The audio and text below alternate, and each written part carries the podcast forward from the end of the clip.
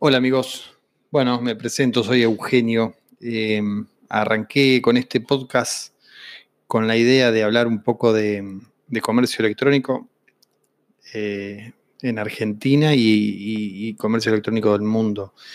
Este, un poco, quizás antes de arrancar el podcast, estaría bueno que haga una presentación. Eh, así ustedes me pueden conocer y saben con qué bueyes están arando. Em, bueno, crecí en Neuquén, en un pueblo de 2.500 habitantes eh, que se llama Vista Alegre Norte. Em, desde muy chiquito, en sexto grado más o menos, hoy tengo 37, habrá sido con 10 años, 12, 11 años. Fui la primera persona que tuvo una computadora en el pueblo, que la trajo mi viejo. Yo volvía de sexto grado, eh, volvía de la escuela y cuando llegó a casa encontré, encontré una computadora. Y esa fue la primera vez con una computadora con monitor Hércules. Eh, una 286 creo que fue o algo de eso, no me acuerdo bien. Y bueno, a partir de, ese momento crecía dentro de Internet. Eh, así que digamos que conozco el génesis de, lo que fue Internet. En realidad, bueno, al, principio eran los BBS, los servidores, y después empezó a, empezó a llegar Internet en casa primero con los modems de 24 kilobytes por segundo, después los de 56, 128, 256 y así hasta que llegamos hoy en día a 20 megas. Em, un poco como para hacerlos recordar, Geosite, Geosite era un, sitio donde vos podías crear tu página y fue ahí donde hice mi primera página. Em, Altavista o Vista, creo que era el buscador. Después eh, apareció WebFerret, que era un programita que tenía varios buscadores y, se podía buscar eh, a la vez en todos ellos usando este programita WebFerret. Después apareció Yahoo y al tiempito apareció Google. Esto fue en un lapso de cinco años más o menos. Em, bueno, cuando apareció Google fue una revolución, porque primero que encontrabas todo y, segundo que era rapidísimo, eh, cargaba rápido, encontraba muy buena calidad de resultados, en fin. Y a partir de Google todo cambió. Eh, también recuerdo Hotmail, que tenía 4 megabytes de, espacio en el buzón de correo y tenía que estar rezando para que no se te llenara. Este, y estaba, el, correo electrónico en ese tiempo estaba a punto de ser eh, pago, un servicio que había que pagar. Y cuando llegó Google, eh, un tiempo después, largó el servicio que hoy es Gmail. Y fue ahí donde, donde apareció, creo que empezaron con 30 con 3 gigas, una cosa así, no, me puedo acordar en este momento. Creo que era, ponele 200 megas y todo el tiempo iba creciendo la cuenta. Después no sé cómo habrá terminado eso. Eh, bueno, ahí apareció Google y fue revolucionario para todo. Este, bueno, como verán, tengo un largo historial en, en este mundo y no los voy a aburrir con todo juntos ahora. Eh, así que a, lo largo de todos los episodios vamos a ir, voy a ir tirando algunos datos y mechándolo en cada historia para que, para que no se aburran ahora. Alguien por ahí, en algún lugar, dijo que un podcast tiene que durar un mínimo de 30 minutos. Para mí es una locura. 30 minutos es una locura. Yo he intentado eh, escuchar más de 20 minutos al mismo tipo o a la misma persona y no, es, me es imposible, me es imposible. Dice, no, cuando te vas a bañar tenés que, no, lo probé tampoco. Aparte no estás 30 minutos bañándote. Em, no, cuando vas a hacer las compras, no, cuando vas a hacer las compras no podés pensar en, lo que tenés que comprar y, encima escuchar el podcast. Así que bueno, eh, yo creo que son 10 minutos como máximo. Voy a intentar hacer podcast de 10 minutos, aunque ahora estoy viendo que ya llevo 5 minutos. Eh, no creo que hoy se cumpla, pero bueno, es la idea, hacer episodios más cortos que el, promedio. Em, otro tema, a ver. Bueno, volviendo un poco a esto de la de, las reglas que hay en Internet. Eh, Nunca hubo reglas del Internet. O las reglas en realidad siempre se fueron corriendo para el lado que la gente las. para el lado que la gente consume el contenido. Es decir, eh, Twitter, cuando crearon Twitter era para nerds y hoy es una red social de noticias más que nada y nada tiene que ver con los nerds. En realidad sí tiene que ver con los nerds. Eh, hay mucho, mucho nerd dando vuelta. Habemos. Eh, pero cambió diametralmente eh, la idea con la que empezó. Facebook arrancó de una forma similar para alumnos de, una universidad y hoy es la red social más usada por todo el mundo. Y Instagram empezó siendo una red social para fotógrafos, Hoy no tiene mucho que ver con eso. Eh, todo va cambiando, así que la idea es un poco, bueno, a ver, tenés un podcast de, sí, la regla son 30 minutos, bueno, vamos a hacerlo en 10 minutos, 15 minutos, a ver qué sale. De acuerdo a eso, si voy viendo que se consume, que lo escuchan muchos, eh, que las personas lo terminan de escuchar, vamos a intentar seguir, continuar con eso. Y si veo que no, eh, si veo que da para, meterle un poco más de minutos, bueno, lo vamos a hacer. Hablando de Instagram, este, quería tocar este tema un poquito como para, para que les quede algo.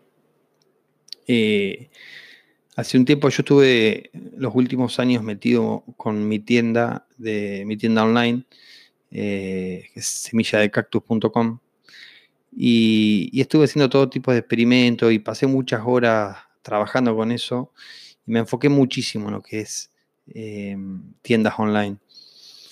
Y, un poco le perdí la mano a lo que es a lo que son las redes sociales. En realidad le perdí la mano a Instagram, nunca lo seguí mucho y, y ahora un poco cuando levanté la cabeza y empecé a ver lo que había en Instagram, eh, es una turba de community manager enloquecidos con Instagram, eh, dueños de, negocios con, extasiados con Instagram, un montón de gente comprando cursos para triunfar en Instagram, etcétera, etcétera, etcétera. A ver, paremos la pelota. Instagram no es el único lugar para hacer negocios en Internet.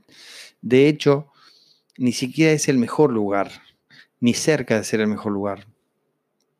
Como para tirar algunos datos, eh, Facebook tiene 2.449 millones de usuarios activos. YouTube tiene 2.000 millones. WhatsApp tiene 1.600 millones. Facebook Messenger 1.300 millones. WeChat tiene 1.151 millones, son todos chinos.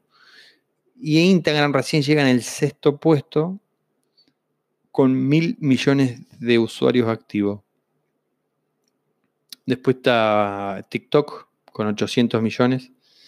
Y después otras redes sociales que son de India y China, que, casi nosotros la parte latina eh, eh, casi ni, ni las conoce. Eh, bueno, entonces Instagram no, yo realmente no lo veo como el mejor lugar para hacer negocios. Ni siquiera en Argentina. como para darles unos datos, en mi tienda online, esta es la que yo tengo en Semilla de Cactus, eh, el 70% de las ventas vienen desde Facebook y solo el 30% se divide entre Instagram y, WhatsApp. Bueno, ustedes me pueden decir, sí, pero no le das tanta pelota a Instagram, no, publicas tanto contenido. Realmente no publico contenido porque hago mucha publicidad. Esto de crear contenido es, eh, un laburo que te desgasta muchísimo. Crear buen contenido. Y, yo la verdad que no tengo muchas ganas de, seguir con las semillas. Tengo otros ingresos y no me. No es el único. Eh, no es lo más importante. Entonces no quiero dedicar, gastar energías en Instagram. ¿Qué mierda fue eso? Bueno, después del ruido ese que, no sé qué fue, eh, acá vuelvo. Em, continuamos con Instagram. En realidad creo que no es el mejor lugar para hacer negocios. Es un buen lugar, sí. Eh, pero no creo que sea el único lugar. Y, veo muchas empresas, muchos negocios, muchas personas que hoy eh, vuelcan todo su contenido en Instagram. Y ocasionalmente ahora están empezaron con TikTok. TikTok va a pasar lo mismo, esto que venía comentando recién con Twitter y con, lo que pasó con Twitter, con Facebook y con Instagram, que eh, TikTok va a terminar eh, cambiando eh, a, otra, a, otra forma. No va a ser solo una red social donde la gente baila. Em, entonces, volviendo un poco al tema, hacer negocios en Internet no es solamente Instagram yo, la recomendación mía es, vuelquen un poco de contenido en otros lugares. Eh, si un día desaparece Instagram o su red o la red social decae tanto que ya no es negocios, no es negocios, van a tener que empezar de vuelta en otras redes sociales. Y no es fácil arrancar desde cero ni en Facebook, ni en Twitter, ni en TikTok, ni en ninguna red social. Entonces, creo yo que hay que ir, acá un ejemplo claro, lo tenemos con, se los estoy dando yo, que arranqué con los podcasts, si bien los podcasts existen hace mucho antes que, que, los videos, eh, empezaron ahora de vuelta a resurgir. Entonces, eh, bueno, yo dije, bueno, no, tengo que estar, tengo que aprender, eh, no puedo dejar pasar este momento con los podcasts, tengo que, abrir el mío y tengo que empezar a hablar. Eh, de paso, ablandar un poco la boca y, ir generando contenido en esta etapa de, de los podcasts. Creo, sinceramente creo que es una buena recomendación para los que están haciendo solo Instagram, que empiecen a mirar otras redes sociales, ábranse un blog, eh, armen una página, no es solamente Instagram. Veo además eh, agencias, pseudo agencias de marketing que son eh, realmente, no, me quiero molestar con esto, pero, pero cada vez que lo veo me, me entra un poco de, de, urgencia por, comunicarlo.